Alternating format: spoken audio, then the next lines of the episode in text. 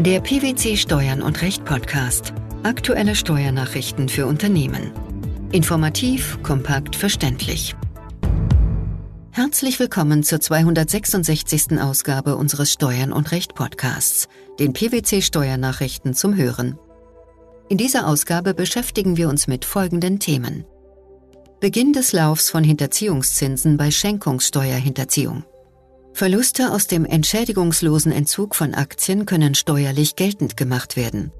Umgang mit Energieauditfristen und Förderprogrammen während der Corona-Pandemie. Bei einer durch Unterlassen der Anzeige begangenen Hinterziehung von Schenkungssteuer beginnt der Lauf der Hinterziehungszinsen zu dem Zeitpunkt, zu dem das Finanzamt bei ordnungsgemäßer Anzeige und Abgabe der Steuererklärung die Steuer festgesetzt hätte.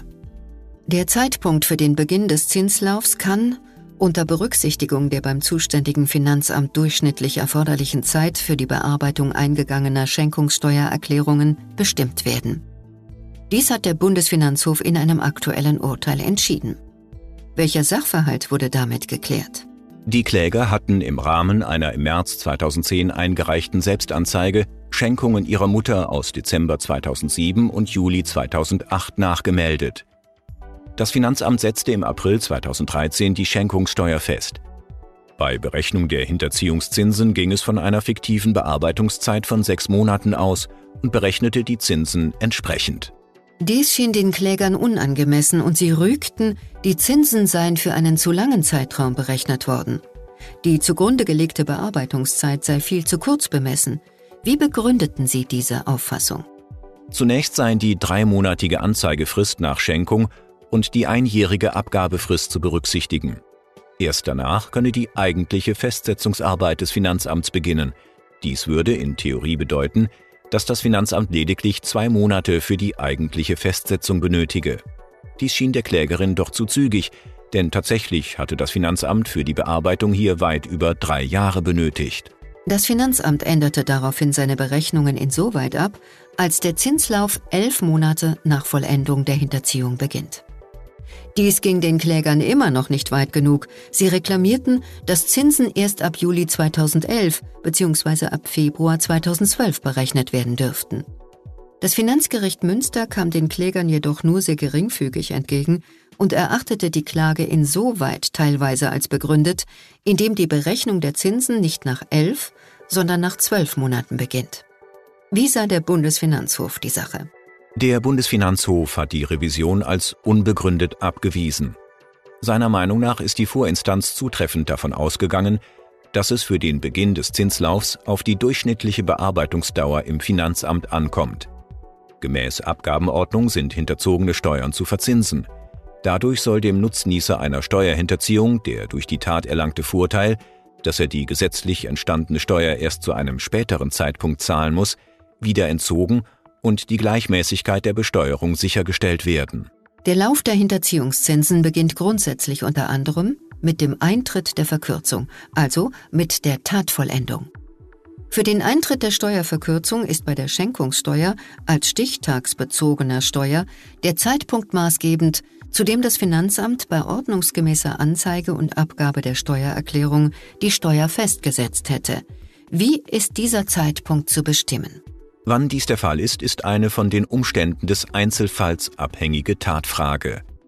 Dabei kann der Zeitpunkt für den Beginn des Zinslaufs unter Berücksichtigung der beim zuständigen Finanzamt durchschnittlich erforderlichen Zeit für die Bearbeitung eingegangener Schenkungssteuererklärungen bestimmt werden.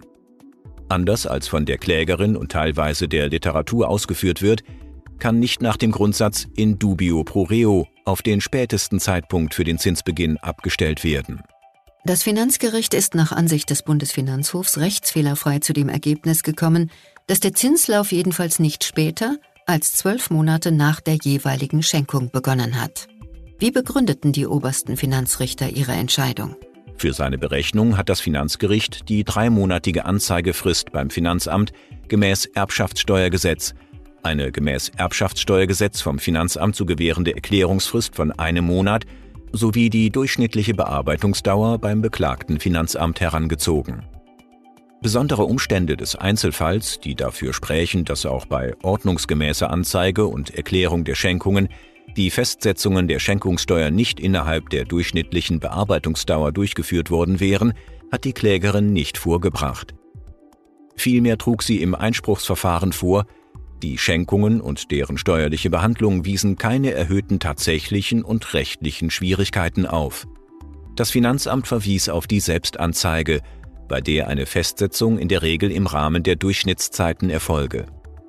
Die Klägerin habe die aufgrund des Strafverfahrens außergewöhnlich lange Bearbeitungsdauer der Veranlagungsarbeiten selbst beeinflusst.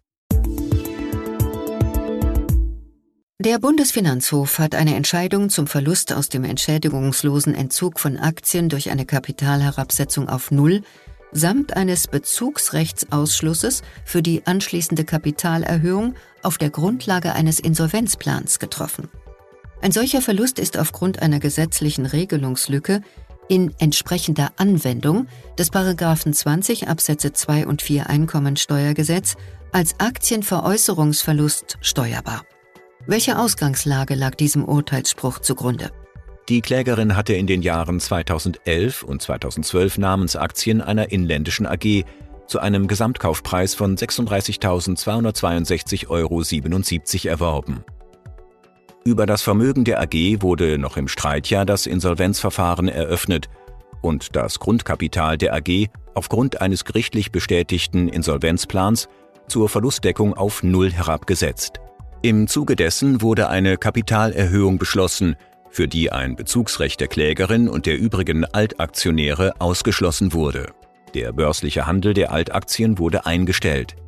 Da die Klägerin für den Untergang ihrer Aktien keinerlei Entschädigung erhielt, entstand bei ihr ein Verlust in Höhe ihrer ursprünglichen Anschaffungskosten. Das Finanzamt lehnte es ab, diesen Verlust zu berücksichtigen. Die anschließende Klage vor dem Finanzgericht war erfolglos. Der Bundesfinanzhof gab der Revision der Klägerin jedoch statt und entschied damit anders als das Bundesfinanzministerium, das dem Verfahren zuvor beigetreten war. Wie bewerteten die BFH-Richter den Sachverhalt? Der Bundesfinanzhof beurteilte den Entzug der Aktien in Höhe von 36.262,77 Euro als steuerbaren Aktienveräußerungsverlust.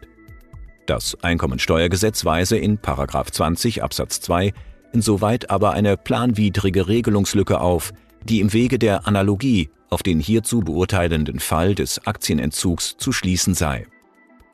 Die in der Insolvenzordnung geregelte Sanierungsmöglichkeit sei erst später eingeführt worden, ohne die steuerlichen Folgen für Kleinanleger wie die Klägerin zu bedenken. Es widerspreche den Vorgaben des Gleichheitsgrundsatzes, speziell durch das Leistungsfähigkeitsprinzip, wenn der von der Klägerin erlittene Aktienverlust steuerlich nicht berücksichtigt werde, wirtschaftlich vergleichbare Verluste aber schon. Welchen Einwand des Bundesfinanzministeriums ließ der Bundesfinanzhof damit nicht gelten? Das Bundesfinanzministerium hatte eingewendet, Paragraph 20 Absatz 2 Einkommensteuergesetz sei nicht planwidrig, sondern bewusst unvollständig. Der Gesetzgeber habe bei Aktien nicht sämtliche wirtschaftlich vergleichbaren, positiven und negativen Wertveränderungen der Besteuerung unterwerfen wollen, sondern nur solche, die unter den Veräußerungsbegriff oder einen der Ersatztatbestände des 20 Absatz 2 Einkommenssteuergesetzes subsumiert werden können.